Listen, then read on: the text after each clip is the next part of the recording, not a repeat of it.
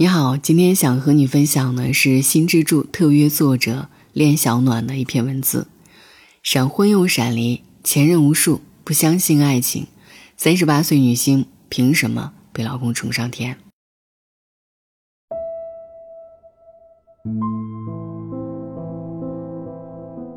最近做家务的男人这档综艺可真是赚足了话题。除了天天登上热搜的朱丹，张歆艺口中的一个。老公的标配也是引发了热烈的讨论。那我们就来看一看何为老公的标配。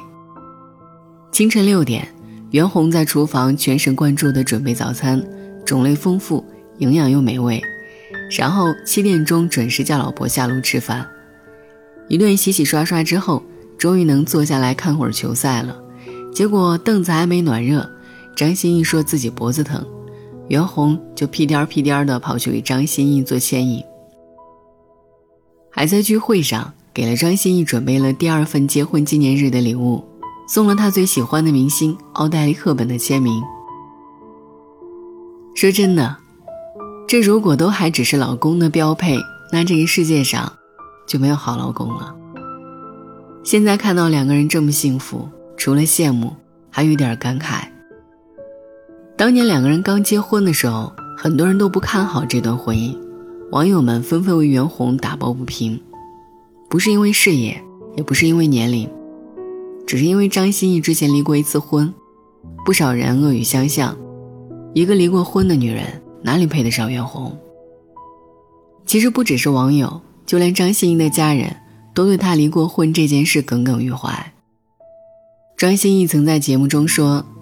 在得知自己要和袁弘结婚后，爸爸祝福我：“你已经是离过婚的女人了，千万不要觉得自己金贵了。”甚至是张歆艺自己都曾深深的自卑过。她在和袁弘的婚礼上说的第一句话就是：“我以为我这一生都不会有这么幸福的时刻了，因为那个时候离过婚啊，我觉得自己不金贵了。”你看。即便是有颜有钱有事业的女明星，也逃不过二婚的魔咒。这个社会，对二婚女性，真的太不公平了。女人一旦离过婚就不金贵了，男人离婚是增值，女人离婚是贬值。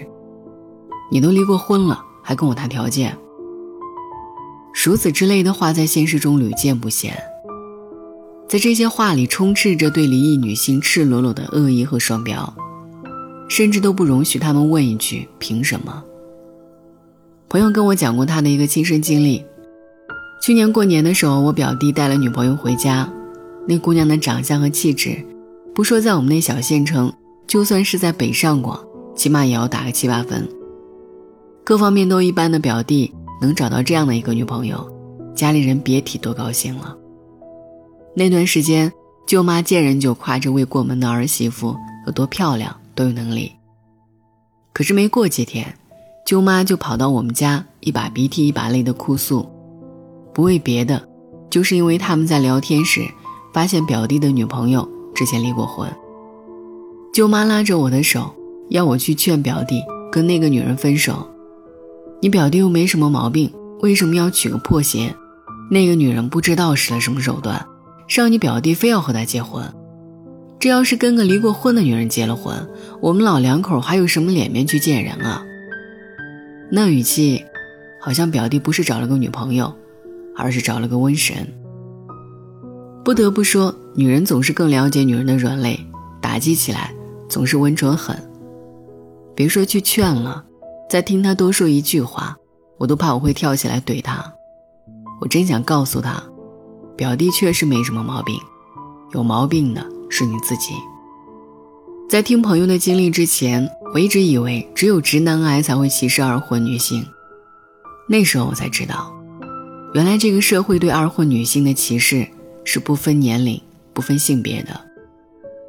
我真想问，为什么二婚女人为什么要为了一次错误的感情而赔上一辈子？这个世界对二婚女性的恶意深不可测。这个世界越是瞧不起我，我就是越要活得漂亮。这是今年三十二岁、离婚五年的欢欢跟我讲的话，事实上，他也真的做到了。他有稳定的工作，有父母帮忙带女儿，在闲下来的时候就带着女儿和父母到处旅行。这样的生活，即便没有丈夫陪在身边，也没有一丝窘迫。想到五年前，那个时候刚离婚的欢欢，觉得天都塌下来了，心情一直很糟糕。她不是因为舍不得前夫，而是身边总是有很多人在告诉她：“你完了，你这辈子都不会幸福的。你离婚还带着一个孩子，没有人会娶你的，你这辈子都要孤独终老。”但是两年过去了，欢欢忽然发现，那些不幸并没有发生在她身上。或者说，她那时才明白，自己将一生托付给一个男人的想法是有多可笑。其实，不管别人如何定义，只要我们自己不放弃自己，生活也就不会放弃我们。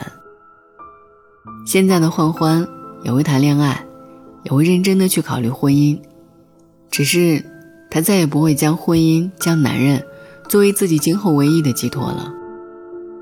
村上春树说。我们被伤害后还能相信爱情，这是一种勇气。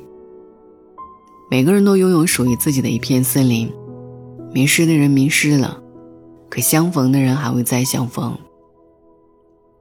欢欢这种相信爱、勇敢爱，但又不卑不亢的姿态，我想，就是对待二婚的最好态度。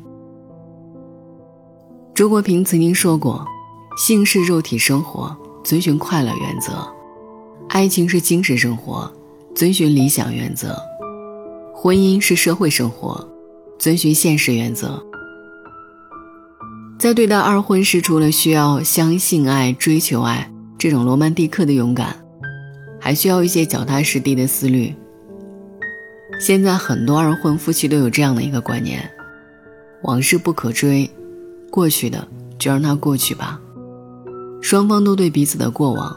以及离婚的原因不闻不问，只觉得我们现在好好在一起就行。其实从亲密关系的角度来谈，双方真正的亲密，并不是锦上添花的“我们好好在一起”，而是我知道你的痛苦和悲伤，我愿意，并且能够抚慰你的痛苦和悲伤。正所谓知己知彼，百战不殆。在两个人正式准备跨入二婚时。了解彼此过往的伤痛，特别是上次离婚的原因，是必不可少的步骤，也更加的有利于以后的磨合。当然，对方可能也会隐藏一些微妙的部分，比如不要和陌生人说话当中的一声安家和，他绝对不会告诉恋人，他可以揪着前妻的头发直接往墙上撞。当你不知道他是否对你讲了真话。你还可以从他谈论上次婚姻的态度中来判断，这个男人是否适合结婚。怪罪型的，全都是他的错，我们离婚他要负全责。这一类是属于高危类婚姻。前婚姻治疗领域有一种 BOSS 级理论，这种理论认为，婚姻之所以出问题，是因为双方在婚姻中营造了恶性循环的关系。也就是说，双方既是受害者，也是加害者。所以说，如果一方从来不觉得自己有错处，认为都是对方的错，这就代表着至少他的前次婚姻的恶性循环没有被看到，那么再婚，完全有可能走上老路。权力不谈行，不想谈，都是过去的事儿，没什么好聊的。他要么是有必须隐瞒的原因。要么是还未从伤痛中走出来，没有释然，他消极的态度很可能就是将来你们婚姻中战火的源头。情绪波动极大型，他带给我的伤痛让我一辈子也不会原谅他。每一次当你提起上次婚姻的时候，他的情绪波动都很大，真的说明他受伤太重，疗伤还未完成，而你的爱，就是治愈他的金疮药，你会愿意接受他吗？一个适合相伴一生的男人，一定是经历了错误后懂得反思，也能够承担起责任的成熟男性。作为再婚的女性，与初婚的人相比，可能最大的不同，在于婚姻和人性多那么一点点理解，少了一些不切实际的幻想，也更谨慎和珍惜一些。但也正是这份谨慎，才会让两个充满人生智慧的人相遇，然后共同开启新的人生。如今离婚已经不是什么稀奇事儿了，但再婚的女人，无论是外界还是自身，总会面临着重重的阻碍和干扰。总有一些人会不断的发表自己的高谈阔论，在他们眼里，你一个二婚女人还有什么好挑的？已经没有价值了，还不赶紧见好就收？二婚怎么了？有错吗？二婚不是一个污名。更不是贬低一个女人的借口。离婚不是一个人的问题，没有谁在结婚的时候想着离婚。当婚姻走到末路，离开才是最好选择的时候。那么谁都不要再将就，不如选择重新开始。车尔尼雪夫斯基说：“爱情的意义在于帮助对方提高，同时也提高自己。好的婚姻。”需要相互成全，而不是彼此消耗。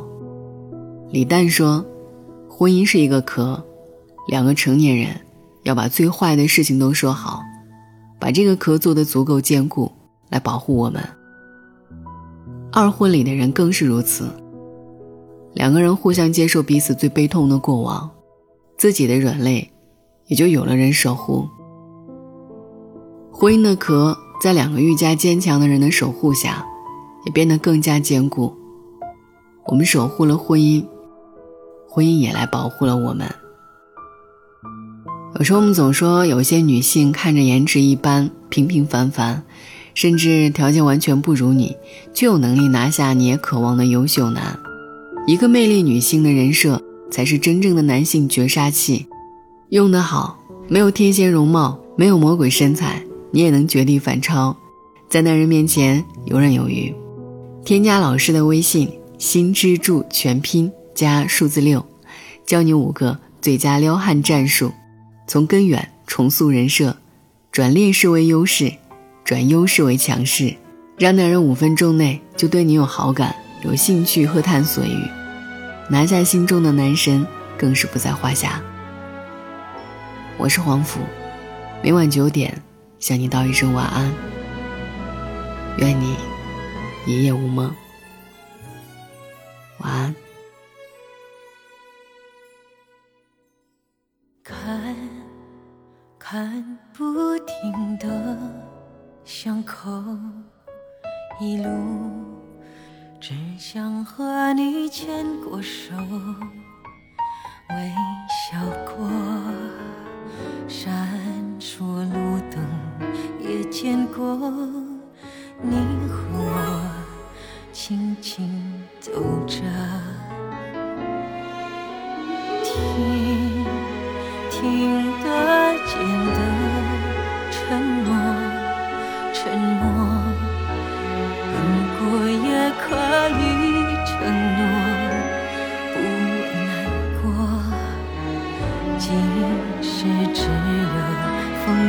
过，就